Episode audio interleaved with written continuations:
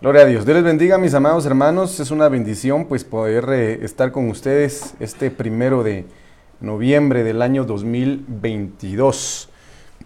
Estamos a dos meses prácticamente de finalizar este precioso año, el cual pues el Señor nos ha permitido experimentar cosas maravillosas en su presencia. Eh, antes de iniciar este discipulado, pues que quisiera en el nombre de Jesús que me acompañaran eh, a orar y pedirle al Señor su guianza. Padre, esta maravillosa noche te damos gracias por tu infinito amor, gracias por tu misericordia, gracias porque Señor has cumplido tu palabra, tus promesas en cada una de nuestras vidas, siendo fiel. Señor, sabiendo de que tus misericordias han sido nuevas para con nosotros cada mañana y sabemos de que has sido, Señor, eh, abrigo para nosotros, refugio para nosotros, consuelo para nuestras vidas y la fuerza que nos levanta, Señor, cada día para poder seguir adelante y poder buscarte, Señor. En el nombre de Jesús, esta maravillosa noche, yo vengo a pedirte con mis hermanos acá presentes y aquellos que me puedan estar viendo en sus hogares, que puedas hablarnos, que puedas instruirnos, que puedas capacitarnos, que puedas, Señor, arrancar de nuestra mente todo argumento contrario a tus pensamientos, Señor, todo pensamiento altivo, Señor, de vanidad, de todo aquello, Padre bendito, que venga a constituirse, Señor, eh, en contra de tu voluntad, sea hoy cancelado en nuestras vidas. Hoy venimos tomando autoridad sobre los aires, sobre el ambiente y la atmósfera en la cual estamos y declarando atado, ligado y enviando al abismo a todo espíritu inmundo, Señor. Asimismo venimos a desactivar a toda ave de rapiña que pretenda robarse la semilla de tu palabra, estorbando pensamientos, almas o corazones, Señor, en el nombre de Jesús. Vengo a bendecir el ambiente de este lugar. Vengo a bendecir, Señor, los medios que se utilizan para transmitir tu palabra en el nombre de Jesús. Y vengo a declarar esta maravillosa noche una noche de bendición y de victoria. Padre amado, gracias. Gracias porque sabemos que tú pronto vienes. Gracias porque sabemos que anhelas prepararnos para el encuentro contigo, para tu venida, Señor. Por lo tanto, permítenos, Señor, escuchar tu palabra atentamente, escuchar tu voz atentamente. Y que tú puedas glorificarte, Señor, y santificarte en cada uno de nosotros.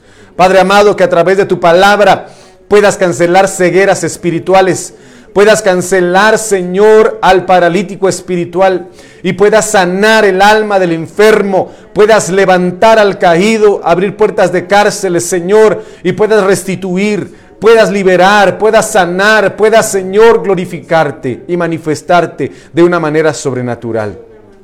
Así que Padre, esta noche gracias por lo que has hecho, por lo que estás haciendo y por lo que harás en el nombre de Jesús. Amén, amén y amén. No sé si me pueden hacer favor de pasar. Gloria a Dios. Bueno, mis amados hermanos, quisiera pues esta maravillosa noche compartir pues eh, el pensamiento que Dios ha puesto en mi corazón. Y es un pensamiento que cada uno de nosotros debe analizar eh, en relación a su alma o en relación a quizás ciertos escenarios que ya se han vivido eh, eh, en el pasado. Entonces yo quisiera hablarles esta maravillosa noche respecto a la perversidad. Vemos en el libro de Génesis algo que usted y yo ya sabemos con perfección, y es que el Señor pues eh, definitivamente decidió, y es impresionante, cómo es que anteriormente habían hombres que podían llegar a vivir incluso hasta casi mil años, ¿verdad? Mil años. Eh, hombres de renombre, hombres que la Biblia los cataloga como gigantes, eh, engendrados de una mezcla espiritual y humana, mi amado hermano, y pues alguien podría decir, em, si eran gigantes, la lógica matemática, biológica, química y humana diría en una mujer normal cómo puede caber un gigante, ¿verdad? Sin embargo, vemos cómo el Espíritu Santo depositó el esperma de Dios en una mujer. ¿Verdad? Que por medio del Espíritu Santo el Señor Jesucristo fue engendrado. Entonces, obviamente, se daban circunstancias sobrenaturales en esos tiempos. Sabiendo de que al enemigo no le fue quitado su poder, sino la Biblia dice de que eh, el Señor permitió que él fuera sacado del, del cielo juntamente con su gloria, con su poder. Por eso mismo dice la Biblia de que él tiene la potestad de, de convertirse en un ángel de luz, a manera de poder engañar incluso a los ungidos. Y esto es impresionante, mis, mis amados hermanos, porque entonces vemos cómo desde el principio eh, eh, el enemigo ha venido pervirtiendo los caminos del Señor, ha querido pervertir a las creaciones de Dios. Ejemplo de ello, amado hermano, es el hecho de, imaginarse o cuestionarse o saber, mejor dicho, no preguntarse, sino eh, saber de que antes del diluvio o del caos que habla Génesis 1, existió una generación. ¿Qué generación fue la que existió? No lo sabemos, mis amados hermanos, pero así como se dio ese caos sobre la tierra y como vemos las aguas cubrían, ¿verdad? La faz de los abismos. ¿Cómo quiere decir de que Dios destruía a esas generaciones mediante el agua? ¿Verdad? En el Génesis 1 vemos que ninguno sobrevivió. Ninguno de la creación anterior sobrevivió. Pero, pero vemos cómo una simiente de Dios pudo caminar conforme a su voluntad en el Génesis capítulo 6 y fue Noé. Y Noé significa reposo, ¿verdad? Entonces vemos cómo en esa generación que se pervirtió también, Dios decidió destruirla en base al agua. Pero solo Noé y, sus, eh, y su familia, que en total fueron ocho, que el número ocho es reinicio, significa reinicio. Amado hermano, Dios destruyó a toda esa generación y solo ellos sobrevivieron. Entonces, para estos tiempos no difiere absolutamente en nada respecto a esa generación. La perversidad, el pecado, la maldad, la iniquidad van, incrementándose de una manera impresionante, mis amados hermanos, al punto de, darse cuenta de que incluso en el mismo cuerpo de Cristo, en la misma iglesia, han llegado niveles de perversidad impresionantes eh, a los cuales el enemigo ha logrado ah, aletargar a muchos. Eh, se le podría, podría llamarle yo, podría determinarle yo, sedar, porque es hasta cierto punto un, tipo de sedante, un tipo de droga, lo que, lo que el pecado provoca en la vida del hombre porque el hombre pierde totalmente su, identidad, pierde totalmente su, su, conocimiento. Entonces, en ese sentido, eh, eh, es importante entender, mis amados hermanos, que tenemos que llegar a cancelar esos niveles de perversidad eh, en, medio de nosotros. Entonces, em, para empezar, yo quisiera leer lo que el libro de Jeremías capítulo 4, versículo 22, dice, y hay algo muy importante que nosotros debemos ver, porque mi pueblo es necio. Miren, qué tremendo es esto. Vamos a, vamos a, buscar para empezar esta palabra aquí en el diccionario. No, a mí se me olvidó colocarlo aquí, pero vamos a ver aquí. En esta, en esta palabra de necio, es tremendo porque dice acá en el diccionario que alguien necio es alguien ignorante, y que no sabe lo que podía o debía hacer. Mire qué tremendo es esto. Un necio dice que es alguien falto de inteligencia o de razón. Un necio dice que es alguien terco, ¿verdad? Es alguien terco. Sabemos que la terquedad, amado hermano, es, es manifestada figurativamente hablando cuando Jesucristo entra a, a Jerusalén, ¿es verdad? montado sobre un asno. Y obviamente Jesucristo montado sobre un asno es obviamente sojuzgando la necedad o la terquedad del hombre. Es necesario que Cristo gobierne esa área de nuestra vida.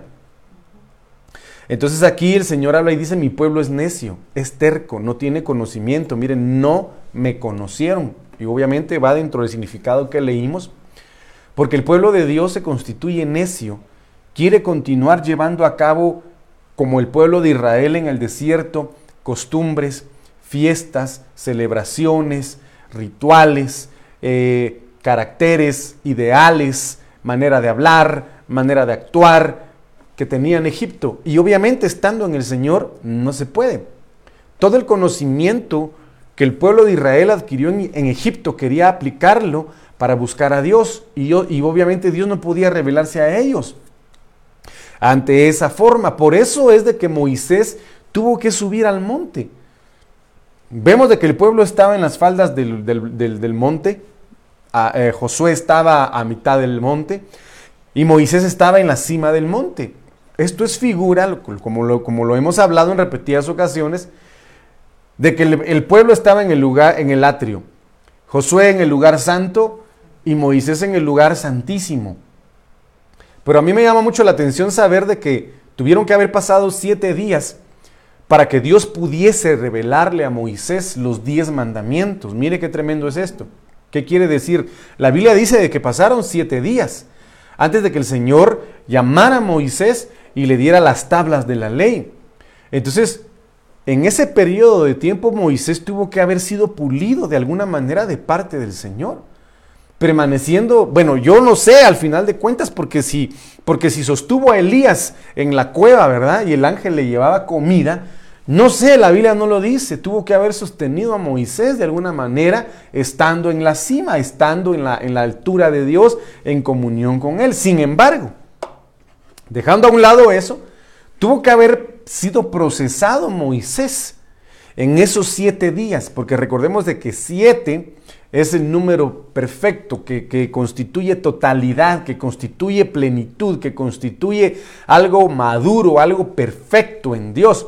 Entonces, al séptimo día, cuando Dios vio que Moisés ya había madurado, Dios ya, Dios ya había procesado el carácter de Moisés, Dios ya había limado las asperezas de su alma y de su corazón, Dios ya había quitado de lo más profundo de sus entrañas cualquier eh, eh, eh, secuela, amado hermano, de Egipto que pudiese contradecir sus pensamientos, que pudiese contravenir su voluntad.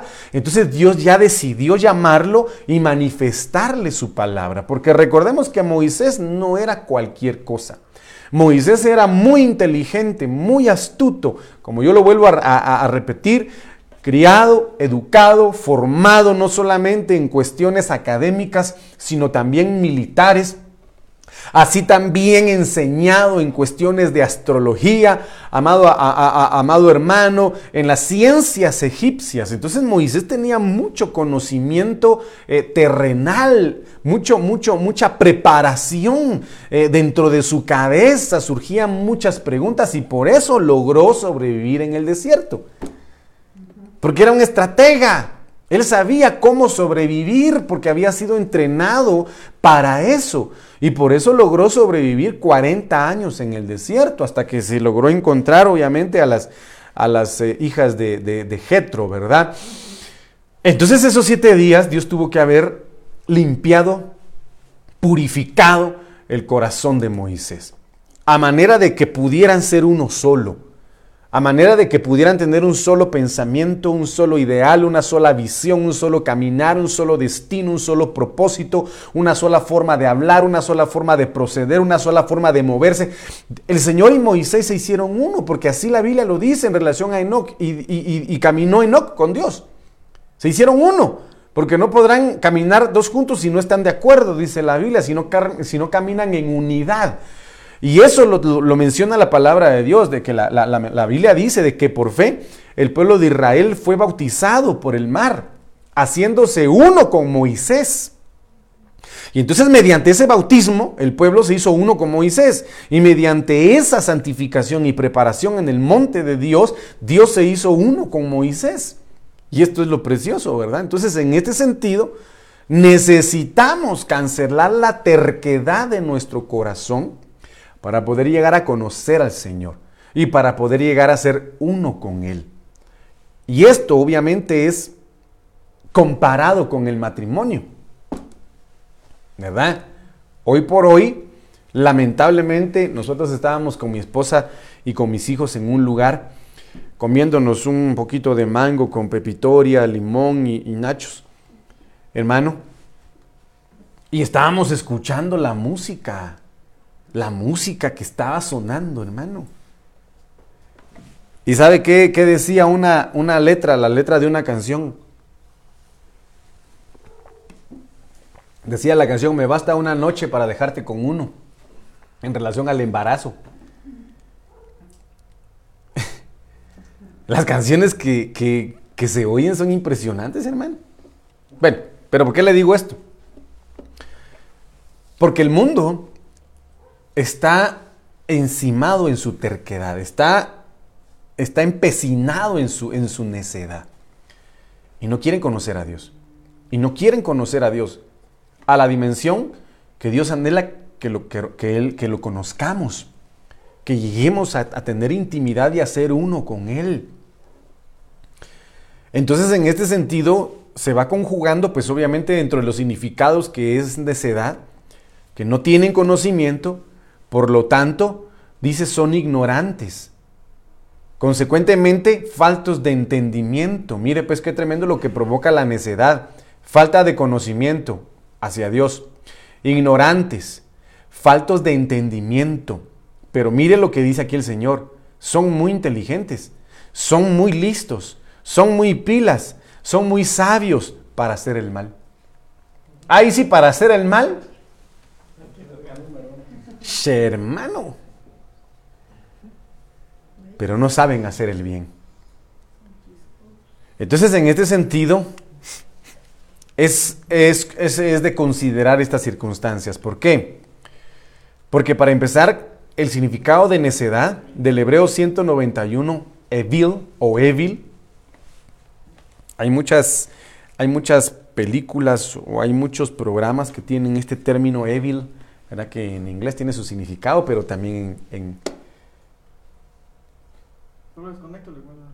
¿Qué cosa? El captador blanco.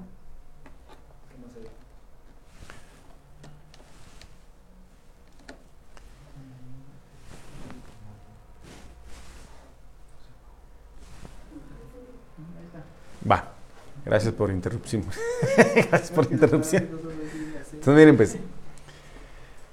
Eh, del hebreo 191 Evil, ser perverso. Miren, pues. Esto es importante que lo veamos. ¿Por qué? Porque dice que es una persona que obra con mucha maldad. Y lo hace conscientemente. O disfruta de hacerlo. Por lo tanto, se constituye en terquedad. Un necio es un insensato.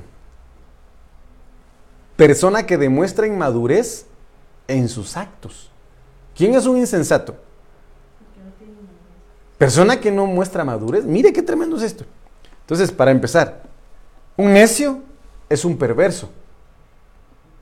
El perverso Dice que es aquella persona que actúa con mucha maldad y lo hace con conocimiento y disfruta haciendo lo malo. Por lo tanto es un terco. Necio es un insensato. Y necio es una persona que demuestra inmadurez en sus actos. Mire qué tremendo es esto, hermano. Mire qué tremendo es esto. Porque muchas veces pensamos de que alguien necio, y la Biblia dice al necio hay que dejarlo en su necedad. ¿Verdad? Que muchas veces pensamos que es aquella persona que le habla a uno del Señor y le dice, mire, venga a la iglesia, y sí, dice sí, y nunca, nunca viene a la iglesia, o nunca cambia, o nunca eh, transforma su manera de pensar, y dice, bueno, hay que dejarlo en su necedad. Pero dice de que una persona que es necia es una persona perversa que actúa con maldad y lo hace consciente. Ahora, ¿qué es maldad? Ayúdenme ustedes, ¿qué es maldad? ¿Qué es maldad, hermanos? ¿Ah? Ayúdenme ustedes. ¿Ah?